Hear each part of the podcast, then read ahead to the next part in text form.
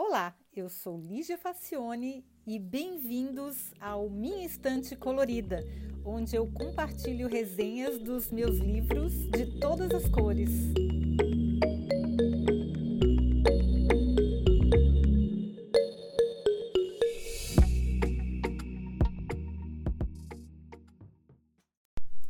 Olá, esse livro foi lido há anos, anos, anos. Em 2010 eu fiz uma resenha escrita dele, mas agora eu dei uma revisitada e vi que talvez ele tenha conceitos aqui importantes, porque ele continua sendo um clássico e a gente ainda pode continuar aprendendo bastante com ele.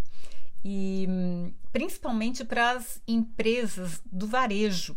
Da, eu fiz uma palestra na época que eu fiz a resenha desse livro, eu estudei para uma empresa na área de confecções e o pessoal estava muito preocupado com a concorrência dos produtos chineses. Eu acho que essa concorrência só aumentou, né? E porque a qualidade vem aumentando, o preço vem caindo.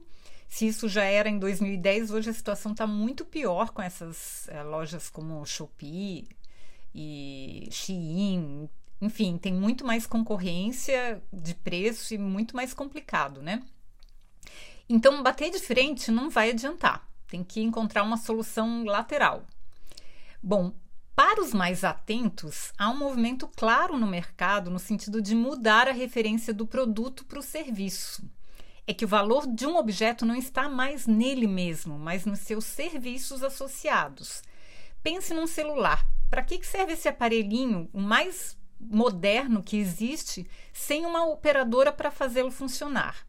ou sem aplicativos.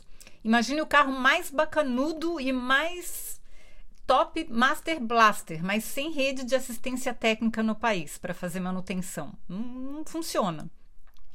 Um computador sem software que rode nele. Então, essas coisas tecnológicas todas são apenas lixo sem os serviços que as suportem. E com roupas, a experiência é muito mais complicada. Então é preciso apelar para os sentidos das pessoas e suas experiências. O, e aí a gente vai falar deste livro que se chama Brain Sense, uh, Sensory Secrets Behind the Stuff We Buy, que é do Martin Lindstrom. E é, como eu falei, esse livro é bem antigo, tem tradução em português, eu vou colocar depois para quem quiser adquirir, mas ele é um clássico, ele já tem várias reedições e ele continua ensinando coisas bem interessantes para a gente.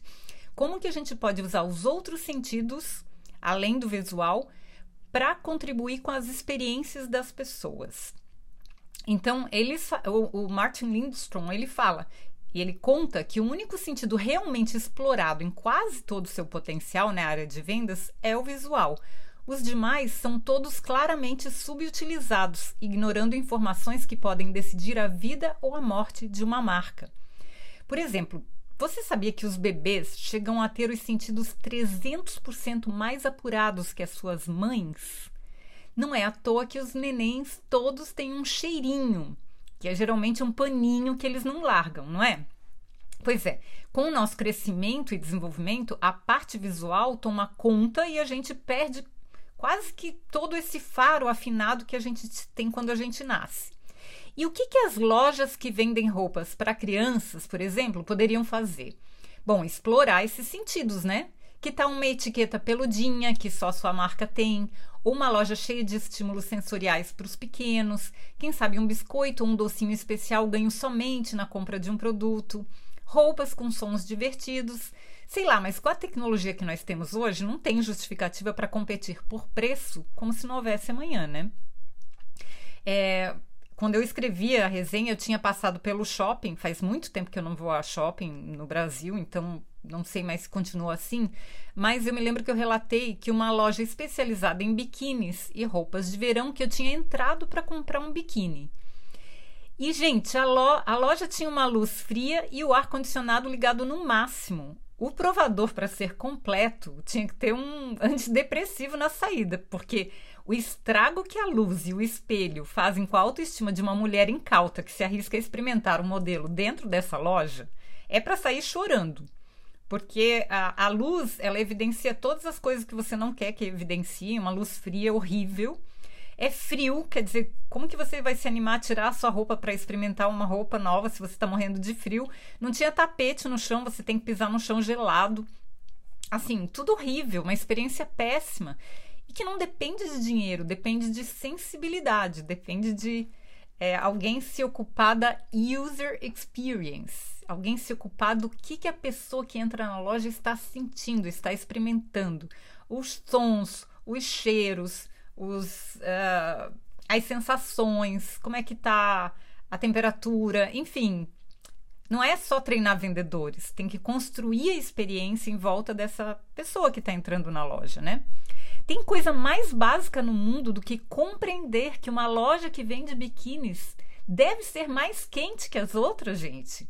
Que tem que ter cheiro de verão. É tão difícil imaginar que toda mulher quer se ver morena e alongada no provador.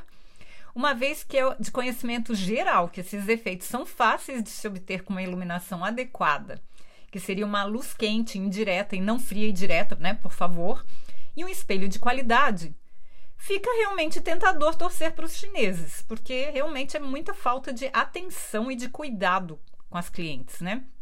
É uma coisa muito primária essa experiência na loja.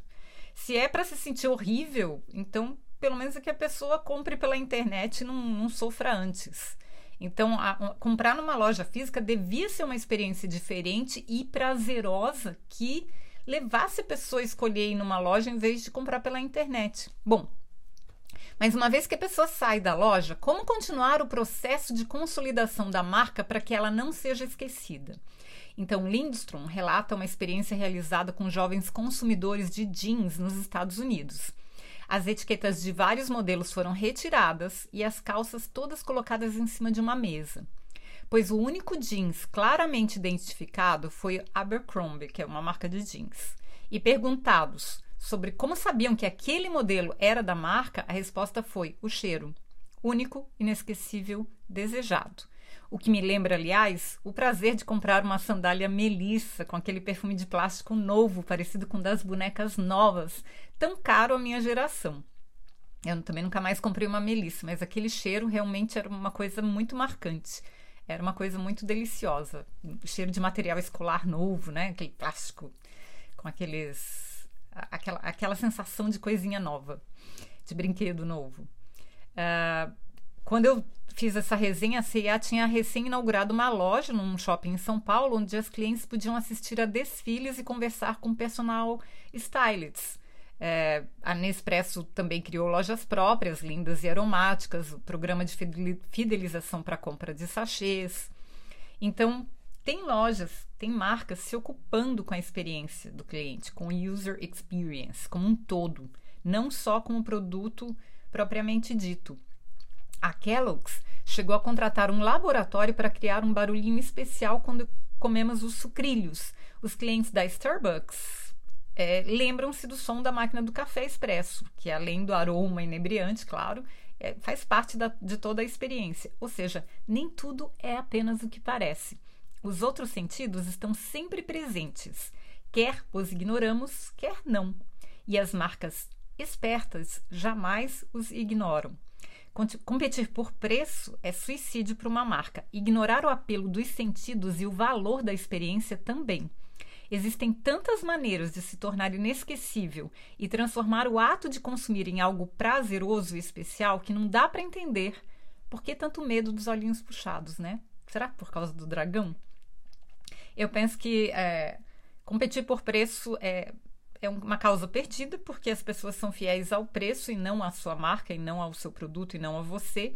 Então, o único jeito de contornar essa questão do preço é melhorando a experiência. É isso que o Lindstrom fala, que a gente tem que explorar os outros sentidos e fazer com que a marca seja associada a uma experiência inesquecível para todos os nossos sentidos. Por isso que a, o livro se chama Brand Sense, que é a marca dos sentidos.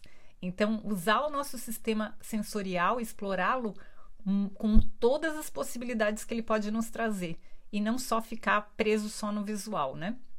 Então, a gente hoje tem muito mais estudos na área do que quando esse livro foi lançado. A gente tem muitos profissionais especializados em user experience, inclusive é uma área que eu agora estou entrando para me aprofundar e aprender mais bastante.